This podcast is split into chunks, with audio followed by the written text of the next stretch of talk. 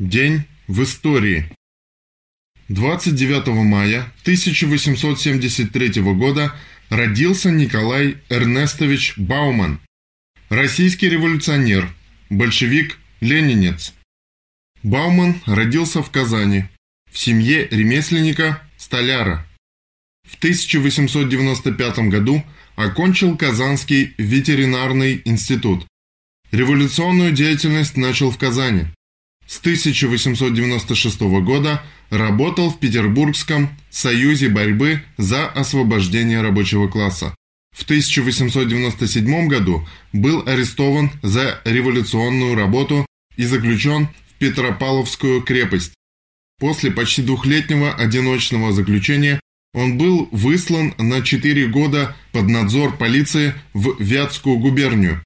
В 1899 году ему удалось бежать за границу в Швейцарию, где он стал одним из ближайших помощников Владимира Ильича Ленина в создании газеты «Искра».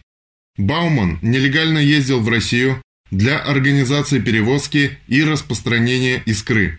В декабре 1901 года по поручению Ленина приехал в Москву, стал членом Московского комитета РСДРП. В начале 1902 года Бауман выехал по партийным делам в Киев. На обратном пути был арестован и заключен в киевскую тюрьму. В августе 1902 года он организовал исключительный по сложности и риску побег из тюрьмы 11 социал-демократов. После побега эмигрировал в Лондон. С 1903 года возглавлял Московскую организацию большевиков, участвовал в работе второго съезда партии в качестве делегата от московской организации. На съезде решительно поддерживал ленинскую линию. В декабре 1903 года Бауман был направлен в Москву для укрепления партийной организации, где он возглавил борьбу московских большевиков на созыв третьего съезда партии. В Москве он создал тайную большевистскую типографию. В июне 1904 года был арестован в третий раз – в октябре 1905 года освобожден из тюрьмы. После освобождения включился в активную революционную борьбу. В дни Первой русской революции Бауман – один из руководителей революционной борьбы московского пролетариата. 18 октября 1905 года во время организованной МК РСДРП демонстрации был убит черносотенцем, агентом охранки. Похороны Баумана вылились в грандиозную 300-тысячную политическую демонстрацию, сыгравшую большую роль в подготовке московского пролетариата к декабрьскому вооруженному восстанию. В газете «Пролетарий» 25 октября 1905 года был помещен некролог памяти Баумана, написанный Владимиром Ильичем. Цитата. «Вечная память, – писал Ленин, – борцу, в рядах российского социал-демократического пролетариата. Вечная память революционеру, павшему в первые дни победоносной революции. Пусть послужат почести, оказанные восставшим народом его праху, залогом полной победы восстания и полного уничтожения проклятого царизма. Конец цитаты. Два дня к зданию технического училища со всех сторон Москвы тянулись группы взволнованных, переисполненных гневом рабочих, студентов, учителей, врачей. Десятки тысяч прошли через актовый зал училища, где стоял гроб с телом Баумана. Проходившие отдавали поклон революционеру. Росла горка монет, пожертвований на стоявшем рядом столике. На третий день, 20 октября, состоялись организованные Московским комитетом РСДРП похороны большевика. От тех дней, что стоит Москва, не видел город такой демонстрации. Доподлинно всю рабочую Москву собрал под большевистские знамена Бауман. Весь город был в тот день на улицах. Все до одного вышли заводы, фабрики и мастерские в колонны за красным гробом. В голове колонны шли боевые дружины и Московский комитет РСДРП.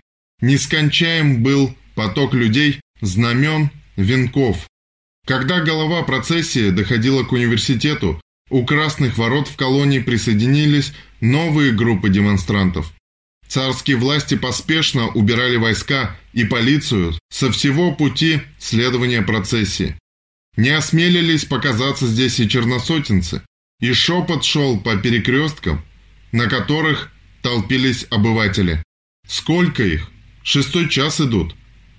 А все конца нет. Вот не думал никогда, что столько их, рабочих. Сила! На театральной площади демонстрацию встретили делегации с венками от разных организаций. Здесь были рабочие делегации и из других городов России. Неожиданно под крики «Ура!» к голове колонны присоединилась группа солдат-саперов.